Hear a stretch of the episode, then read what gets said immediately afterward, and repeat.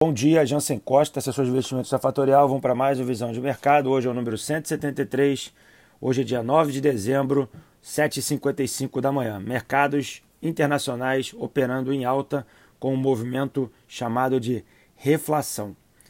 Estados Unidos, Suprema Corte Americana rejeitou por nove votos a zero a tentativa de um impedimento da vitória de Biden na Pensilvânia. Isso praticamente joga água no chope do Trump, que tentava, através de justiça uma reviravolta na eleição americana. Falando ainda dos Estados Unidos, pacote de 900 bilhões de dólares avança entre republicanos e democratas. Todas as vezes que saíram esses pacotes, a bolsa deu um novo rally de alta nos Estados Unidos.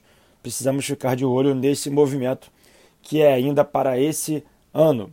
Falando de Europa, bolsas operando no campo positivo, a única notícia que vem da Europa é a um novo acordo, uma nova tentativa de acordo da saída do Brexit junto com a União Europeia. Nada de mais, nada de mais novo.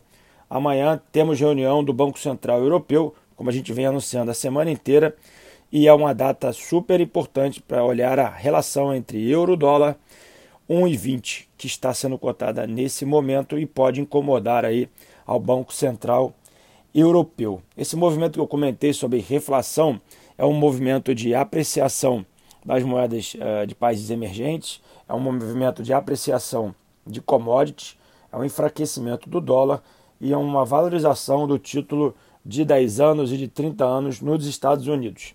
A gente precisa ficar de olho nesse movimento, porque esse movimento parece que veio para ficar pelos próximos meses e isso deve trazer mais fluxo para o Brasil. Tá? Falando aqui agora de Brasil, o Brasil mostrando que pode estar recebendo esse fluxo saiu hoje, está na capa do valor. É, o IPO da Reddor foi definido o preço ontem e pelas estimativas dos jornalistas aqui no jornal, é, define que em 50% da oferta ficou com investidores estrangeiros. É a segunda maior oferta de ações no Brasil, 11,8 bilhões de, de reais, e 50% ficaram com dois estrangeiros, incluindo eles um George Soros. Tá? Então, o Brasil precisa se posicionar, precisa estar apto a receber esse fluxo. E o que, que a gente precisa fazer? Aquele equacionamento fiscal. E aí a gente ficando no trilho, entraria mais recursos e a gente poderia ver uma bolsa com um rally de alta, como, se, como vi entre 2005 e 2008, e até uh, um movimento até de tentativa no segundo, no primeiro mandato da Dilma também, com uma entrada de fluxo de capital estrangeiro, que obviamente não se manteve. Mas a gente precisa organizar esse equacionamento fiscal. Do Brasil, o que a gente tem mais é a corrida presidencial do Senado e da Câmara agitam Brasília.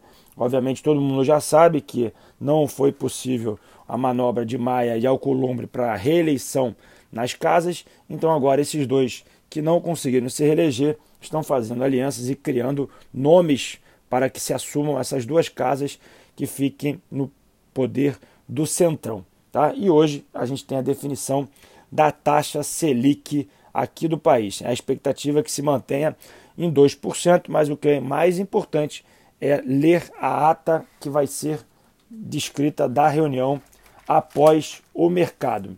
A agenda de hoje começa ao meio-dia a divulgação de JOLTS, que é os empregos nos Estados Unidos, meio-dia e meia, estoque de petróleo nos Estados Unidos, 15 horas, leilão do título público americano de 10 anos. Lembra que eu comentei agora há pouco o motivo da gente acompanhar isso. E às 18h30, a definição da taxa de juros no Brasil.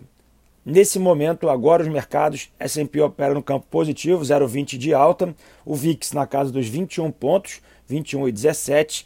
Ah, a Alemanha operando com 0,74 de alta, a Europa também opera no campo positivo, o petróleo parado, está estável no 0 a 0, o dólar vai perdendo força a moedas internacionais, 90,76. O peso mexicano vai se valorizando 0,28%. Uma abertura aí para o dólar brasileiro deve ser de valorização frente ao de valorização, na verdade, frente ao dólar. É, e o Bitcoin voltando para casa dos 18 mil dólares, operando com 3% de queda. Bom, ficamos por aqui. Contamos vocês no Instagram da Fatorial ao meio-dia e 57 e amanhã aqui neste mesmo canal. Bom dia a todos, ótimos negócios e até amanhã. Tchau, tchau.